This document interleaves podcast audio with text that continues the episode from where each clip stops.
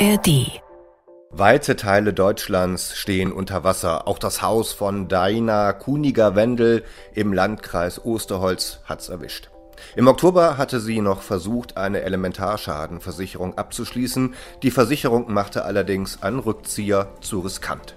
Wie sie ihr Haus nun wieder herrichten soll, weiß sie nicht. Wenn der Gutachter kommt und sagt, ja, hier kostet das noch 200.000 äh, Euro, das habe ich einfach nicht. Und hier war alles, was ich hatte. War auch meine, meine Renteninvestition, weil da zu, zu der Renteneintrittszeit wäre äh, das Haus abbezahlt.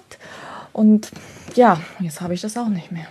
Also das ist so eine existenzielle Frage eigentlich. Ach, ich darf gar nicht drüber nachdenken.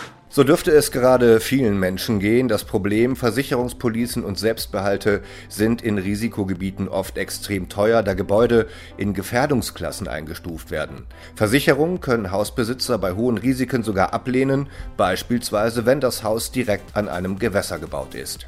In dieser Folge 10 Minuten Wirtschaft bringen wir Licht in den Versicherungsdschungel. Was zahlt welche Versicherung, was nicht und kommt vielleicht doch noch eine Pflichtversicherung für Elementarschäden.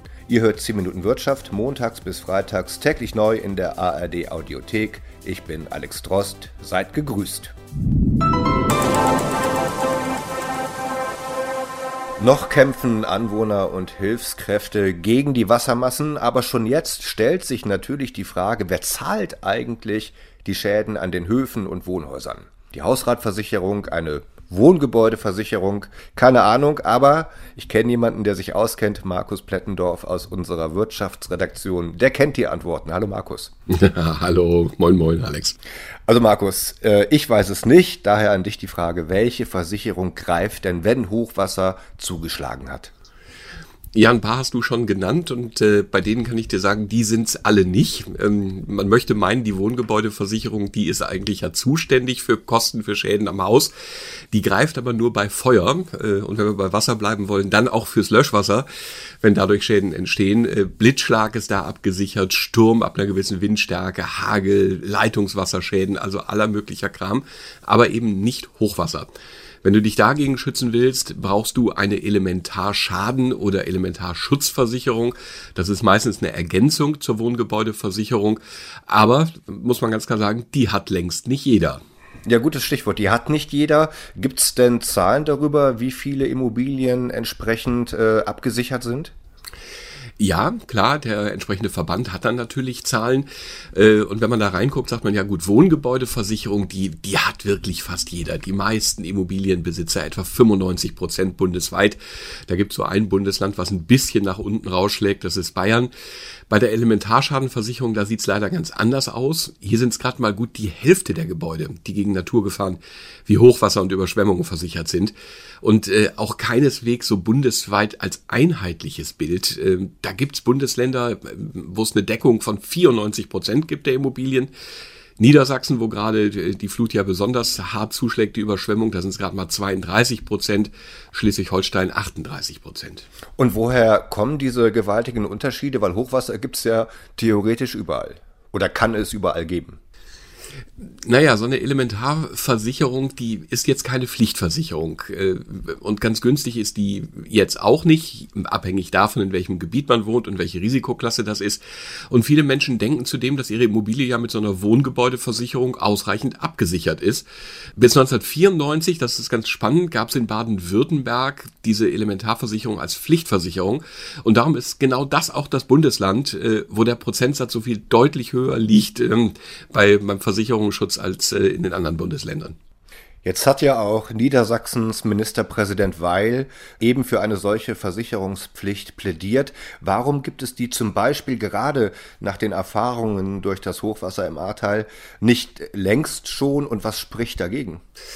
Ähm, also bevor ich äh, dazu komme, was dagegen spricht, sagen wir erstmal, warum gibt es die bislang noch nicht als Pflichtversicherung?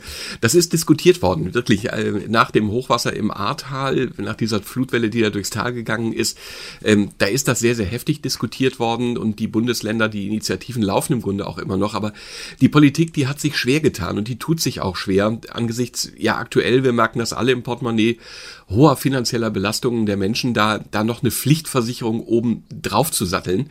Denn billig, ich hatte es gesagt, ist so eine Versicherung nicht, vor allem wenn man in Risikogebieten lebt. Ähm, und äh, in diesen Risikogebieten kann ich mich zum Teil gar nicht versichern. Da wird mir gar kein Versicherungsschutz angeboten. Und auch das müsste ja erstmal geklärt werden, wenn es eine Pflicht für alle Immobilienbesitzer gibt, so eine Versicherung abzuschließen. Dann müssten ja auch die versichert werden können, die in so Hochrisikogebieten leben. Kommen wir zu deiner Frage, was dagegen spricht. Eigentlich nicht viel. Ähm, es spricht eher vieles für so eine Versicherungspflicht, da die Lasten dann ja auch einfach auf sehr viel mehr Schultern verteilt würden. Auch für den Staat äh, könnte das sogar ganz sinnvoll sein. Äh, der könnte so eine Versicherung auch fördern, indem er zum Beispiel die Versicherungssteuer weglässt. Er müsste dann eben auch nicht immer nach solchen Hochwasserkatastrophen mit Sondertöpfen helfen, einfach weil die Gebäude versichert werden. Also diese politische Diskussion, die läuft darüber. Aber, jetzt kommt das ganz große Aber, man darf sich nicht der Illusion hingeben, dass mit so einer Pflichtversicherung dann auch schon alle Probleme gelöst werden. Was bleibt denn an Problemen übrig? Weil genau dafür ist ja die Versicherung gedacht, äh, damit Probleme zumindest behoben werden. Also woran liegt's? Ja, jetzt äh, kommen wir zum Kleingedruckten. Weil äh, viele der Schäden, die wir gerade sehen, auch von einer solchen Elementarschadenversicherung, zumindest denen, so wie sie jetzt gibt, überhaupt nicht abgedeckt wären. Äh, reden wir über das Thema hochdrückendes Grundwasser. Das ist nämlich überhaupt nicht abgedeckt. Also wenn äh, unten durch die Kellerdecke äh, drückt das Wasser oder von außen durch die Wand und das Kellerfenster das Grundwasser, äh, dann hilft dir auch deine Elementarschadenversicherung im Regelfall nicht. Gibt so eine ganz grobe Faustformel, da kann man so sagen, Wasser, das von oben ins Gebäude läuft, zum Beispiel weil der Deich bricht, da greift die Versicherung. Wasser, das von unten kommt, da nicht. Jetzt machen wir es noch ein bisschen komplizierter. Kommt Grundwasser an die Oberfläche, also auf der Wiese vor deinem Haus, läuft dann ins Gebäude, dann ist es zwar Grundwasser, aber kommt von oben, ist also versichert. Und ob das Wasser, was dann bei dir im Keller steht, nach dem Deichbruch jetzt direkt reingelaufen ist, oder ob es nicht mehr abfließendes Grundwasser ist, was um dein Weinregal schwappt, na, ähm, viel Spaß äh, bei, bei den Gutachten, die das hinterher feststellen wollen. Ja, und beim Weinregal hört der Spaß natürlich auf, ja. Definitiv. Aber Markus, du hast es ja schon selbst gesagt, es ist äh, irgendwie kompliziert. Warum gibt es denn diese Differenzierung? Warum sind nicht einfach alle Schäden durch Naturkatastrophen, jetzt egal ob von unten oder oben, abgesichert?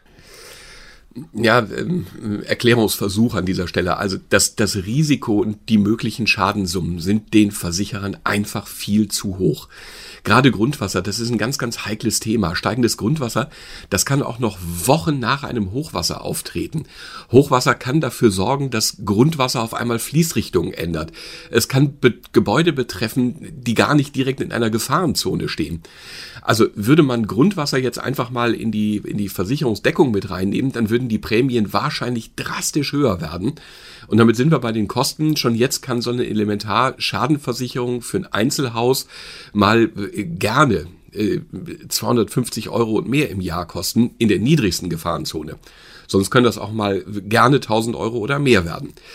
Und die Versicherer, die gehen sogar davon aus, dass sich diese Preise in den kommenden Jahren ohnehin noch verdoppeln werden, wenn nicht auch Vorsorge von den Eigentümern also Schutz des eigenen Eigentums, ich sag mal Fluttore, äh, wasserdichte Wände, keine Ahnung, äh, oder aber eben auch vom Staat, äh, wenn da nicht mehr investiert wird.